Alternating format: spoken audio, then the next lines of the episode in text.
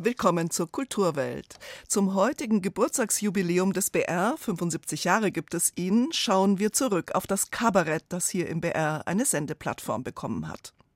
Küssen, eine berührende Kommunikationsart, heißt ein Buch des Medienwissenschaftlers Hector H. Kötter. Wir sprechen mit ihm. Kultur und Fußball, ein Pas de deux, der während der Europameisterschaft Form annehmen soll. Und The Holdovers, ein Film über das schwierige Verhältnis von Lehrern und Schülern. Der Club der Toten Dichter lässt grüßen. Kultur am Morgen auf Bayern 2. Heute mit Barbara Knopf. Eine leicht tänzelnde Sommerlichkeit in ihren Songs erscheint umso flirrender durch den androgynen Gesang des French-Pop-Duos Papoose. Papoose, das sind Ulysse Cotin und Armand Penicot. Und in der Schlange vor einem Patti Smith-Konzert haben sie sich kennengelernt. Seitdem diskutieren Papoose über die Liebe zum Songwriting und setzen sie um. Resonate heißt ihr viertes Album.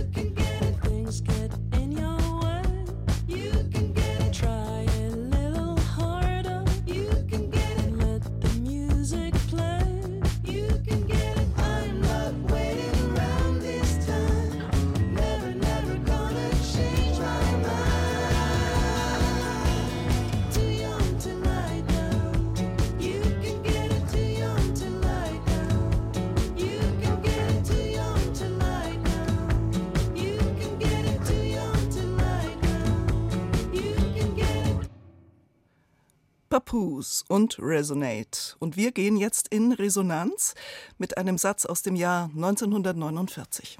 Hier ist Radio München, ein Sender der Militärregierung.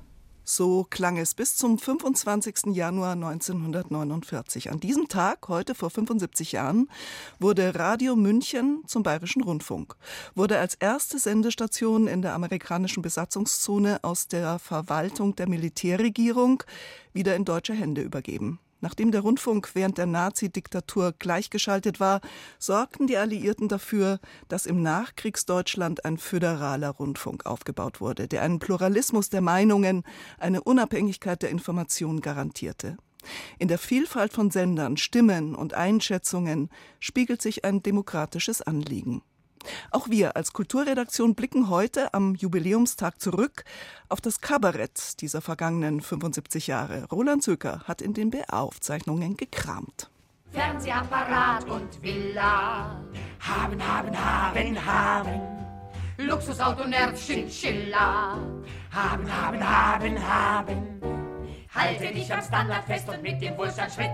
Red über die Verhältnisse, sonst lebst du gar nicht mit. Als der Bayerische Rundfunk 1948 zu senden beginnt, gibt es in den Ruinen und Kellern von München bereits eine reichhaltige Kabarettszene.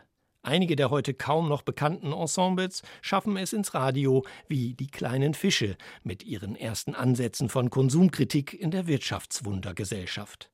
Daneben gibt's im Monatsrhythmus eher volkstümlich-komödiantische Kabarettrevuen, Kleinkunst-Potpourris, in denen der Räuderjackel oder die Ratschkattel Ida Schumacher auf ein johlendes Publikum stoßen.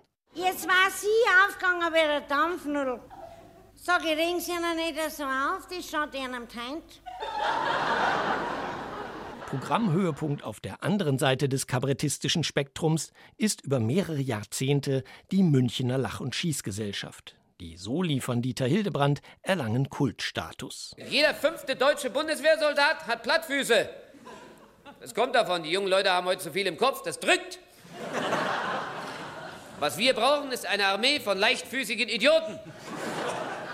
Als die etablierten Kabaretts dann in den 70er Jahren zu schwächeln beginnen, tauchen neue Talente auf. Gruppen wie Insterburg und Co. treffen als sogenannte Blödelbaden den Nerv der Zeit. Und mit Friedel Fesel wird auch ein bayerischer Vertreter dieses Genres bekannt. Der König ging zum Jagen, es ist schon lange her. In seine schönen Berge das Herz war ihm so schwer. Mittlerweile hat es das Kabarett auch ins bayerische Fernsehen geschafft. Friedel Fesel bekommt kurzzeitig eine eigene Sendung, bevor dann Gerhard Polt mit kongenialer Partnerin Gisela Schneeberger fast wie im richtigen Leben brilliert. Ach so, ja, der neue Mieter, ein leidiges Kapitel. Können Sie sich gleich auf einen Dauerknoblauchgeruch einstellen? Und Kinder sollen's haben. Ja, die haben's alle und nicht zu wenig. Da werden schauen. Da werden wir noch was erleben. Mhm. Und dann haben wir zum Gestand kommen noch den Radauter herin. Ne? Und keiner von denen kann dann ein Wort Deutsch.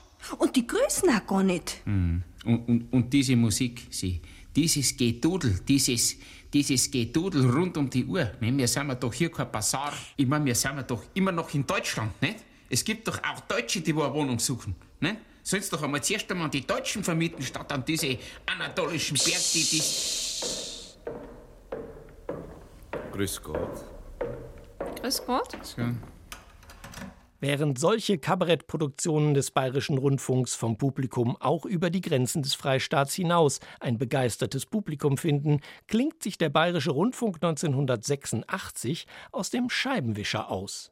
Die satirische Überspitzung anlässlich des Atomunfalls von Tschernobyl war dem damaligen Fernsehdirektor wohl zu provokant. Hallo, ist da die Strahlenschutzkommission? Es geht um Folgendes.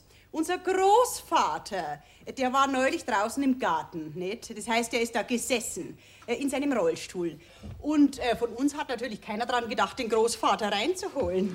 Und äh, auf diese Art und Weise ist der gute Mann geschlagene vier Stunden im Regen gesessen. Und wie gesagt, gestern ist er 91 geworden, da muss man ja jeden Tag mit dem Schlimmsten rechnen. Und deswegen, ich meine, den kann man ja jetzt nicht so einfach begraben, nicht? Am Ende verstrahlt er uns noch den ganzen Friedhof. Und äh, jetzt wollte ich eben wissen, äh, müssen wir unseren Großvater jetzt entlagern? Dennoch haben sich spätestens mit Ottis Schlachthof 1995 regelmäßige Kabarettsendungen beim Bayerischen Rundfunk fest etabliert. 1999 initiiert der BR gemeinsam mit zwei Bühnen den jährlich verliehenen Bayerischen Kabarettpreis. Und bei Bayern 2 führen die Radiospitzen die lange Tradition des Kabaretts im Radio fort.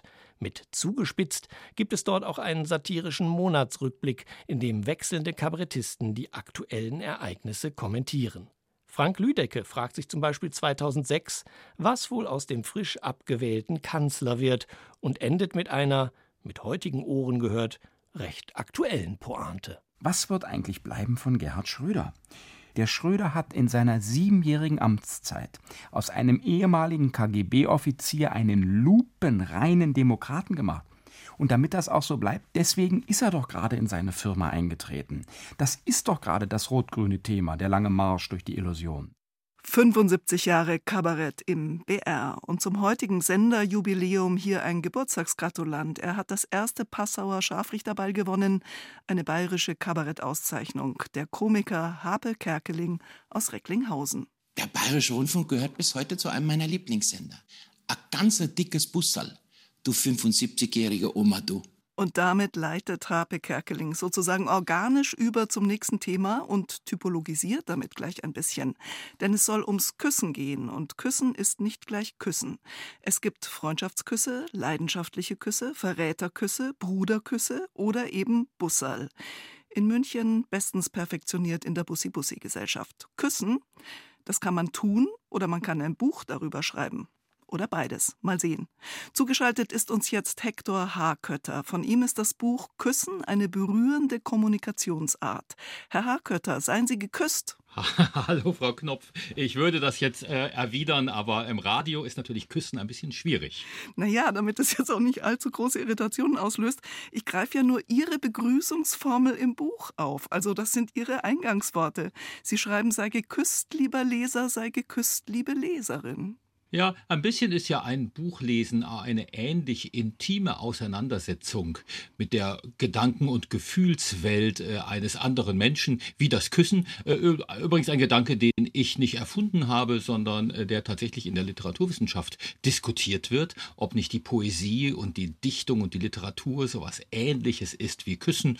Und um dieses sehr innige Verhältnis zu symbolisieren, habe ich diese Anredeform im Buch gewählt und ich hoffe, und gehen mal davon aus, dass die Leser und Leserinnen es nicht nur mir verzeihen, sondern vielleicht sogar gutieren. Ja, das ist jetzt gut zur Erklärung. Ähm, und Sie haben schon ein Stichwort genannt, das ist die Kommunikation. Also Sie sind ja auch Professor für Kommunikationswissenschaft an der Hochschule Bonn-Rhein-Sieg. Mhm. Und ich meine, Küssen ist Kommunikation schlechthin, oder? Ja, äh, das ist jedenfalls die These in meinem Buch, die ich durchfechte, quer durch die Kultur- und Kunstgeschichte.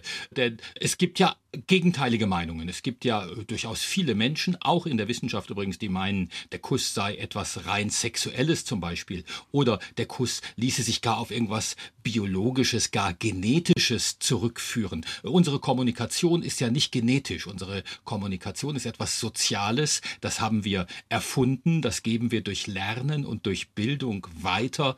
Und meine These ist, das gilt eben auch für das Küssen als Kommunikationsart. Wir können es lernen, wir können es verlernen und es tun eben auch bei weitem nicht alle Menschen auf diesem Globus, sondern geküsst wird nur in ganz bestimmten Kulturen. Es gibt den ganz äh, normalen, schüchternen, sachlichen Begrüßungskuss. Es gibt äh, geradezu das Gegenteil, nämlich das, was wir als Judaskuss bezeichnen, also ein Kuss, durch den wir einen anderen Menschen verraten. Es gibt politische Küsse, wie Erich Honecker und Brezhnev sie 1979 ausgetauscht ausgetauscht haben. Ein berühmtes, ikonisches Foto von diesem sogenannten sozialistischen Bruderkuss ist uns ja weitlich bekannt. Also das Küssen dient zu sehr, sehr verschiedenen Zwecken, eben je nachdem, was wir wem in welcher Situation mitteilen wollen. Es gibt dann auch manchmal Kussaffären, also beispielsweise spanische Fußballfunktionäre, die spanische Fußballweltmeisterinnen überfallartig küssen und dann gar nicht verstehen, dass das ein Übergriff ist. Also so passiert Luis Rubiales und der Spielerin Jennifer Hermoso.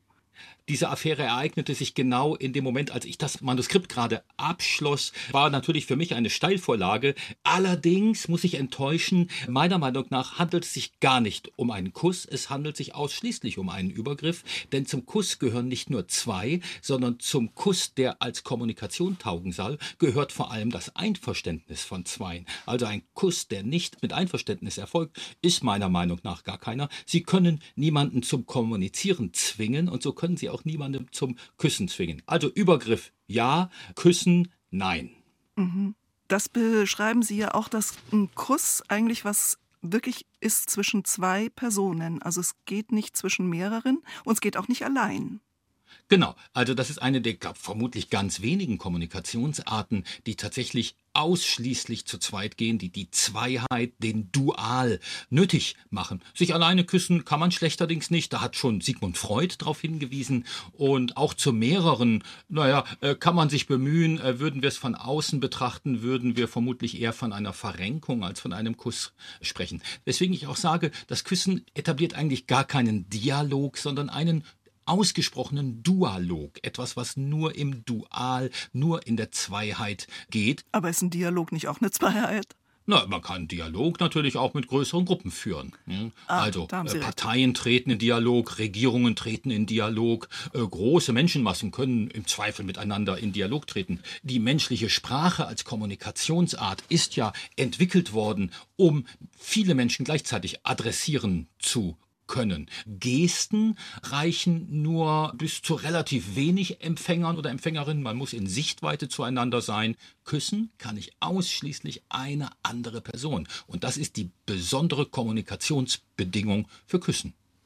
Nun haben Sie das Buch auch als Reise durch ein Labyrinth beschrieben und zitieren auch viele Philosophinnen, Soziologinnen, Literaten, die sich natürlich alle mit dem Küssen beschäftigt haben. Aber ich habe das Gefühl, es bleibt doch immer noch irgendwie etwas Rätselhaftes um das Küssen, oder? Es wohnt natürlich auch ein Zauber im Küssen. Und Zauber sind immer auch etwas Rätselhaftes. Deswegen spreche ich eingangs meines Buches ja auch von einem Labyrinth. Das Küssen hat auch Auf und Abs in der langen, wechselvollen Geschichte der Menschheit. Vor allem das Kino war ein großer Promoter des Küssens und hat vielleicht zu einer letzten großen Blüte dieser berührenden Kommunikationsart geführt. Lange, lange Zeit war an Filme, vor allem an Hollywood-Filme, nicht zu denken, wenn nicht spätestens zum Finale das Paar sich gefunden und dann eben dieses Finden auch durch einen Kuss besiegelt hat und Menschen sind eine lange Zeit ins Kino gegangen, um anderen beim Küssen zuzusehen. Ja, nun haben Sie die Blüte beschrieben, aber es ist auch bei Ihnen zu spüren im Buch, dass die Zeit des Küssens vorbei sein könnte.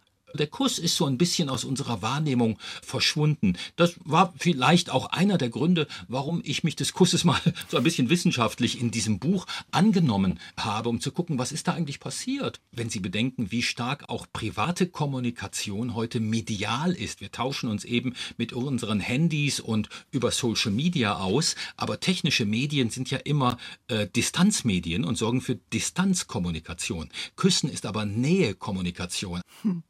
Küssen, eine berührende Kommunikationsart. Erschienen ist das Buch bei S. Fischer für 24 Euro und geschrieben hat es der Kommunikations- und Medienprofessor Hector Harkötter. Herr Harkötter, vielen herzlichen Dank für das Gespräch. Frau Knopf, ich danke Ihnen auch ganz herzlich.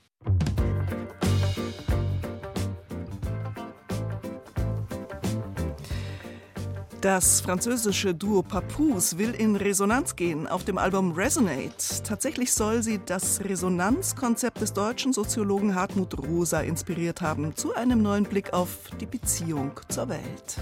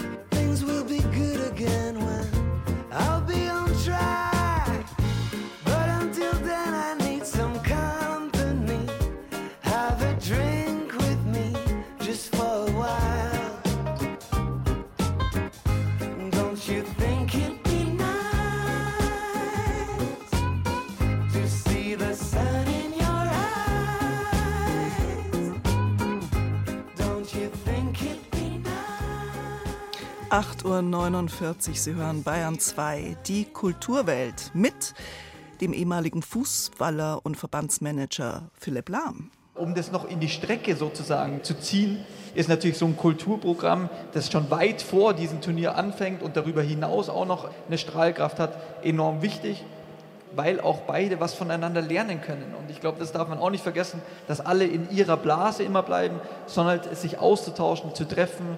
Und da ist der Fußball sowie Kunst und Kultur eine sehr, sehr große und gute Möglichkeit. Das sagt Philipp Lahm, eine Variation vielleicht zum fußballerischen Bonbon, das Runde muss ins Eckige. Im Juni startet die Fußball-Europameisterschaft, die jetzt UEFA Euro 2024 heißt.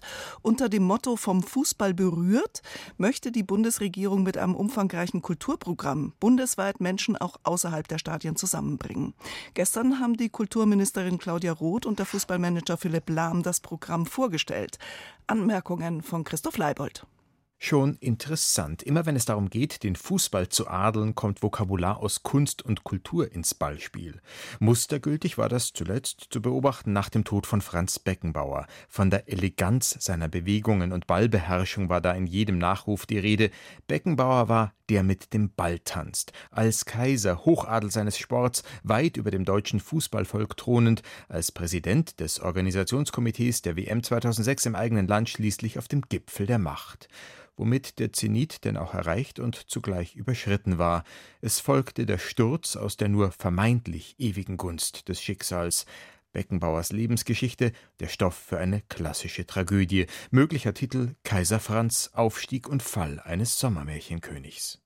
Vielleicht schreibt das ja wer auf die Schnelle und womöglich findet sich dann sogar noch ein Plätzchen dafür neben den 60 Projekten, die für das kulturelle Rahmenprogramm zur Euro 2024 bereits ausgewählt worden sind.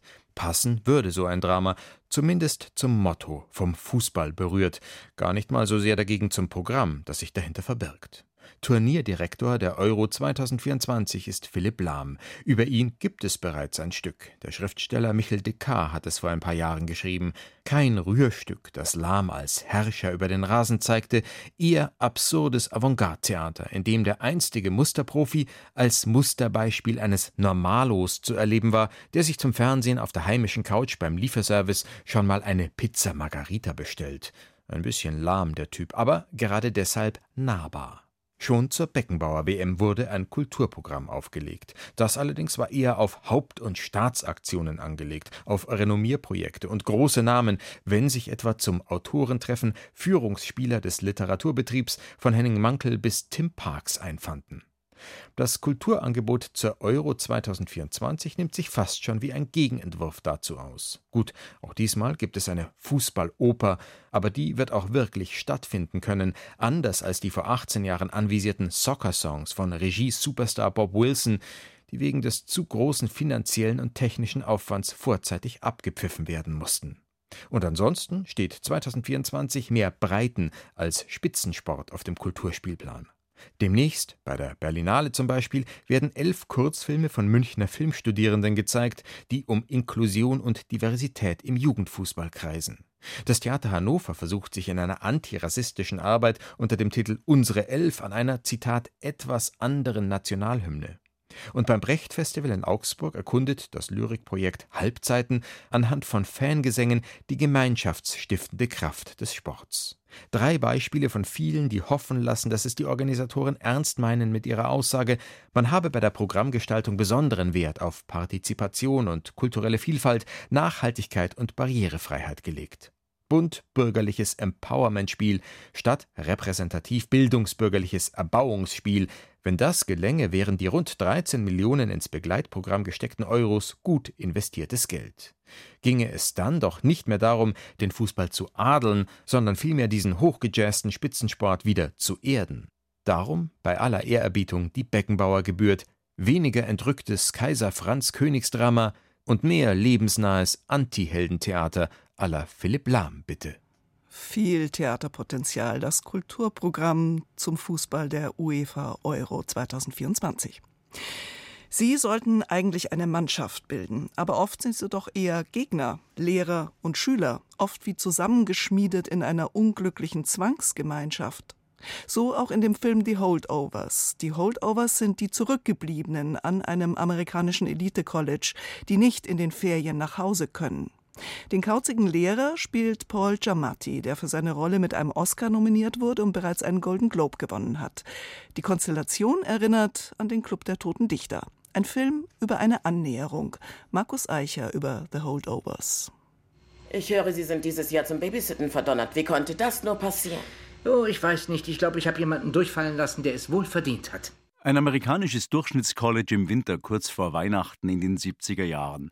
Die Gänge leeren sich und zurück bleiben außer dem schwarzen Hausmeister nur die drei Protagonisten des Films. Der kauzige, von allen gemiedene und gefürchtete Geschichtslehrer Paul Hanham, der nun zwei Wochen auf einen 15-jährigen Schüler aufpassen soll, dessen Mutter ihn nicht zu Hause haben will und die schwarze, füllige Schulköchin, die den Tod ihres Sohnes betrauert, der als GI gefallen ist und mit ihrer niedergedrückten Stimmung nicht das Weihnachtsfest ihrer Schwester ruinieren möchte. Regisseur Alexander Payne ist überzeugt davon, dass das richtige Casting bereits mehr als der halbe Film ist. Und so war Paul Giamatti die erste Wahl als Darsteller. Dessen Vater war Professor in Yale, später auch Präsident der berühmten Hochschule, und Giamatti war früher Schüler auf einem Elite-Internat. Ich ging auf so eine Schule ungefähr zehn Jahre nach dem Zeitpunkt, zu dem der Film spielt.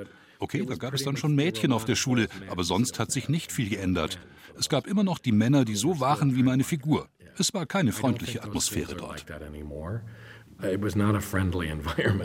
Mit der Grundkonstruktion des auf sich geworfenen Trios ist bereits der Handlungsrahmen skizziert. Hier der verbitterte, einsame, zynische Kauz, vom Leben enttäuscht, der nun quasi wider Willen vom anfänglichen Zucht zum Lebenslehrmeister für den störrischen Teenager Dominik wird. Dazu die Köchin mit dem großen Herz, die neben der Verköstigung auch für flapsige Kommentare und den Whisky-Nachschub zuständig ist. Giamattis Paul Hanham ist ein Frustrierter, der seine vielen seelischen Verletzungen und seinen früheren Karriereknick, er wurde einst nach einem Zwischenfall von einer Top-Uni hinausgeworfen, unter einem Panzer von Strenge, Häme und Sarkasmus verbirgt. I guess he's a kind of uh, embittered er ist ein verbitterter, intellektueller, eine Art Außenseiter. Er hat einen Platz für sich gefunden, wo er es aushalten kann und hat sich dort eingegraben, redet sich ein, dass er dort glücklich ist und meint, dass er versucht, mit seiner Umgebung zu kommunizieren, aber dabei weiß er nicht mal, wie das geht. He desperately wants to connect with people, but he doesn't even know that he does. Im Lauf der beiden Weihnachtswochen erfolgt nun eine Sentimental Journey und ein Lernprozess für den Lehrer und für den Schüler, flankiert von der Köchin. Aus den anfänglichen Kontrahenten entwickeln sich Gesprächspartner, die sich zunehmend öffnen und bei Ausflügen zum Bowling oder ins Kino Seelenschau betreiben. Na los, sagen Sie etwas über mich. Etwas Negatives. Etwas Negatives über Sie? Klar, nur eine Sache. Nur eine Sache. Alexander Payne verortet seinen stimmigen Film in den 70er Jahren. Nicht nur in Bezug auf Timing, Ausstattung, zeitlichen Handlungsrahmen und die Filmmusik von Cat Stevens oder den Allman Brothers. Der verwaschene Look, die Zooms und Totalen von The Holdovers orientieren sich in der damaligen Kinoästhetik an Filmen wie Love Story oder MASH von Robert Altman. Um dieses Retro-Feeling zu erzeugen, wurde auch mit speziellen Kameras und Filmmaterial aus dieser Zeit gedreht. Vor dem Hintergrund des Vietnamkriegs, dem gesellschaftlichen Aufbruch und den sozialen Disruptionen in den USA erzählt The Holdovers auf der Basis eines hervorragenden Drehbuchs eine gefühlvolle und zugleich melodramatische Story, der man gerne zusieht wie die Loser am Ende zu Gewinnern werden, die die Deutungshoheit über ihr eigenes Leben wiedererlangen. Eine klug austarierte Coming-of-Age-Geschichte mit viel Humor und Zwischentönen, bei der Jung und Alt lernen und lernen müssen. Zu Recht auch für einen Oscar als bester Film nominiert. Sehenswert. The Holdovers ab heute im Kino. Und ab morgen wieder die Kulturwelt um halb neun.